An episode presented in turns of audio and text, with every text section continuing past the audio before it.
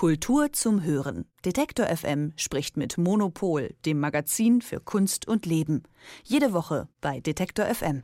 Künstlerinnen und Künstler werden ausgeladen, weil, ja, warum eigentlich? Wegen zu viel Solidarität für Palästina, wegen der Nähe zur BDS-Bewegung. Und jetzt ruft seit Anfang Januar eine Initiative dazu auf, Künstlerinnen und Künstler sollen Veranstaltungen von deutschen Kultureinrichtungen boykottieren. Strike Germany heißen die. Also dann sollen die Künstler und Künstlerinnen nichts ausstellen oder sogar absagen. Der Grund ist, Deutschland sei zu Israel freundlich und diskriminiere Palästinenser. Ich spreche darüber jetzt mit Elke Buhr, Chefredakteurin vom Monopolmagazin. Elke, irgendwie dreht die Initiative den Spieß damit so ein bisschen um, oder? Also nicht mehr den Künstlerinnen und Künstlern wird abgesagt, sondern sie sollen Kultureinrichtungen absagen. Naja, das ist ja äh, eine Kette sozusagen, die ähm, ja schon vorher begann. Also die äh, BDS-Bewegung arbeitet ja auch mit Boykott. Also, also ich glaube, man kann mittlerweile auch gar nicht mehr sagen, wer hat jetzt angefangen oder so. Das, äh, das äh, bringt gar nichts. Aber ähm, die, diese, die Grundidee des äh, BDS ist ja, dass ähm, äh, Institutionen Institutionen äh, boykottiert werden, die mit dem Staat Israel, also man muss auch immer unterscheiden, nicht mit äh, jüdischen Menschen, sondern es geht darum, äh, sobald da staatliche Gelder aus Israel mit dabei sind ähm, oder wenn in Israel aufgetreten werden soll oder so, ähm, da gibt es diese Boykottaufrufe, ähm, eben um ähm, Israel dazu bewegen, äh, zu bewegen, die Forderungen von Menschenrechtsorganisationen zu erfüllen. Und Strike Germany führt das eigentlich jetzt auf eine Weise fort und äh, reagiert damit aber eben auch auf diese ganzen Auseinandersetzungen hier in Deutschland, ähm, die halt ganz besonders krass geführt werden. Also das ist schon richtig, dass es in anderen Ländern eben weit größere Toleranz für unterschiedliche Meinungen auch im Kulturbereich zum Thema Nahostkonflikt gibt. In Deutschland ist die Debatte sehr verhärtet. Ähm, das zeigte sich jetzt ja auch in dem Streit um die Antidiskriminierungsklausel des Landes Berlin, die jetzt gerade zurückgenommen wurde aus äh, juristischen Gründen, weil sie so nicht durchsetzbar ist. Aber äh, diese Versuche gibt es eben, ähm, da einen relativ engen Diskurs äh, festzulegen, was für eine Position zu Israel und zum Nahostkonflikt da eingenommen werden soll. Ähm, und dagegen richtet sich halt äh, dieser Streikaufruf. Mhm. Und was sind denn jetzt noch weitere Forderungen? Also die machen ja wirklich, haben, haben ja wirklich Punkte aufgeschrieben. Kunstfreiheit ist eine Forderung. Ähm, was was ähm, wird da noch gefordert von Strike Germany? Äh, es wird äh, gefordert, dass die Resolution gegen den BDS BDS zurückgenommen wird. Äh, da hatte der Bundestag 2019 gesagt, dass ähm, keine öffentlichen Gelder mehr an Veranstaltungen gegeben werden sollen, wo der BDS beteiligt ist. Ähm, das ist allerdings eine Resolution, die äh, nicht äh, bindend ist juristisch. Insofern äh, ist es auch immer schwierig, also man äh, die dann sozusagen zurückzufordern. Also man kann auch einfach, also jede einzelne Institution kann jeweils immer dagegen klagen. Aber äh, es ist halt trotzdem ähm, eine Resolution, die sehr, sehr wirkmächtig ist, also weil einfach einfach immer die Öffentlichkeit sich dann beschweren kann und sagen, das ist BDS, das geht nicht und so weiter. Ähm, das heißt, äh, also das ist eine Resolution, gegen die sich da gewendet wird und äh, sie fordern auch einfach, dass ähm, ja, also dass sich der öffentliche Diskurs ändert, dass die Sache der Palästinenser unterstützt wird von Deutschland.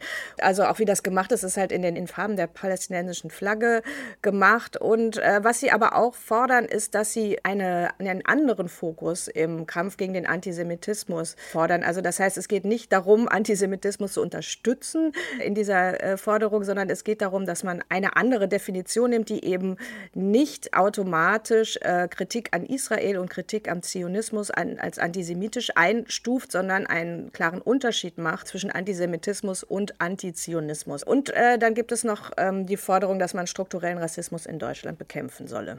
Wer hat denn bisher die Aktion von Strike Germany unterschrieben? Äh, unterschrieben äh, wurde er nicht von prominenten deutschen Künstlerinnen und Künstlern, äh, sondern ähm, das ist eher sehr international oder beziehungsweise es sind teilweise auch Künstlerinnen und Künstler, die in Deutschland arbeiten, die aber äh, äh, andere Hintergründe haben. Es sind auch israelische und äh, jüdische Künstlerinnen und Künstler dabei, wie sehr, sehr häufig bei solchen Aktionen. Es ist zum Beispiel, ich glaube, die prominenteste Persönlichkeit ist Annie Ernaux ähm, die äh, Nobelpreisträgerin in Literatur. Ähm, aber ansonsten ist es jetzt nicht, man kann, also das ist, ist schon eher ähm, eine eher marginale Position, sage ich mal. Es ist eher, äh, das ist jetzt nicht so, als würde jetzt der Mainstream der, äh, des Kulturbetriebs jetzt äh, hier Deutschland boykottieren. Was bedeutet das denn jetzt für Kunstschaffende? Ähm, die wirklich dar auch darum kämpfen müssen, dass sie überhaupt Geld verdienen können und dann eben in Deutschland diese Chance hätten. Wenn die jetzt quasi absagen, dann ist das für dir eher schlecht, oder? Auf jeden Fall fällt das eher wirklich auf diejenigen zurück, ähm, die sich da selber zurückziehen. Also ich glaube, dass äh, ähm, also die Diskussion ist ja richtig, aber jetzt auf einen Boykott oder auf einen empfundenen Boykott wieder mit einem weiteren Boykott zu reagieren, es wird halt irgendwann äh, unsinnig und auch fast ein bisschen lustig. Das wird jetzt den, äh, den deutschen Kulturbetrieb nicht wirklich ähm, stören, obwohl es ja so ist, dass eigentlich ganz viele Institutionen, also wir haben jetzt gerade das Beispiel aus dem Portikus gehabt, wo eine Künstlerin ihre Ausstellung äh, zurückgezogen hat. Und so ist es schon so, dass die Institutionen das, glaube ich, merken. Auch wir merken das. Ähm, äh, also, dass äh, Künstlerinnen und Künstler äh, vorsichtiger sind in der äh, Kooperation mit uns als deutschem Magazin und dann teilweise auch einfach nicht mit uns kooperieren wollen und so. Es ist schon, ähm, das, man, man, merkt das schon und wo man sich auch schon denken, also schon drüber nachdenken sollte, was für ein Bild eigentlich Deutschland da gerade in der Öffentlichkeit, also in der internationalen Öffentlichkeit abgibt. Und man kann das natürlich natürlich so abtun und sagen, die sind alle selber schuld, aber trotzdem zeigt es, dass die Debatte gerade wirklich nicht gut läuft. Und ähm, ich hoffe wirklich, dass wir jetzt, nachdem zum, unter anderem halt die Antidiskriminierungsklausel eben nicht durchgesetzt wird, dass vielleicht die Politik dann auch ein bisschen äh, mehr zugeht auf Künstlerinnen und Künstler, die eine unterschiedliche Meinung haben. Mhm. Was sind denn bisher so Reaktionen von den Kulturräumen? Also du hattest ja gerade schon im Portikus angesprochen.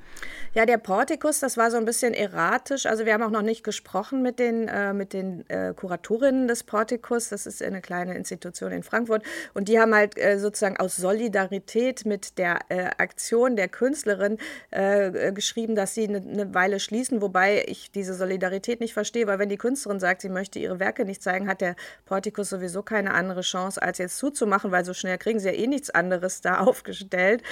Also ich weiß es nicht. Und äh, ansonsten ähm, glaube ich, dass die Institutionen da einfach jetzt flexibel reagieren müssen. Also ich glaube, dass die so rein äh, organisatorisch da, dass da noch äh, einige Verschiebungen, Absagen und so weiter kommen werden. Und äh, sie haben halt einfach noch mehr Ärger, als sie sonst haben. Wer steckt jetzt eigentlich so dahinter? Das weiß man gar nicht so genau, oder? Also wer diese Initiative jetzt wirklich also ins Leben gerufen hat. Nee, das ist ja oft so bei so aktivistischen ähm, Aufrufen. Da ist jetzt keine ähm, Person individuell äh, auszumachen und ähm, insofern weiß man es nicht. Und das ist natürlich auch etwas, was es dann auch, was auch ein bisschen mal die Schlagkraft dann äh, vielleicht wegnimmt. Auf der anderen Seite sind natürlich die ganzen Leute, die es unterzeichnet haben, die stehen ja mit ihrem Namen drin. Was würdest du denn sagen, wie geht es noch weiter? Was denkst du, ähm, wem hilft diese Aktion vielleicht auch am Ende und wem eher nicht? Ja, also ich glaube, diese Strike Germany-Aktion hilft jetzt eigentlich niemandem so richtig, außer den Leuten, die äh, mit dem Finger zeigen wollen auf die Aktivistinnen und Aktivisten nach dem Motto, das ist destruktiv. Ähm, äh, ja, ansonsten hoffe ich, dass es ja, dass die vernünftigen Stimmen im Diskurs vielleicht so langsam äh, lauter werden und man dann irgendwann auch sieht, äh, dass man konstruktiv ähm, hier in der Kulturbranche zusammenarbeiten sollte. Vielen Dank, Elke Buhr vom Monopolmagazin, für das Gespräch. Wir haben über Strike Germany gesprochen, eine Initiative, die zum Boykott deutscher Kultureinrichtungen aufruft. Kultur zum Hören. Detektor FM spricht mit Monopol, dem Magazin für Kunst und Leben. Jede Woche bei Detektor FM.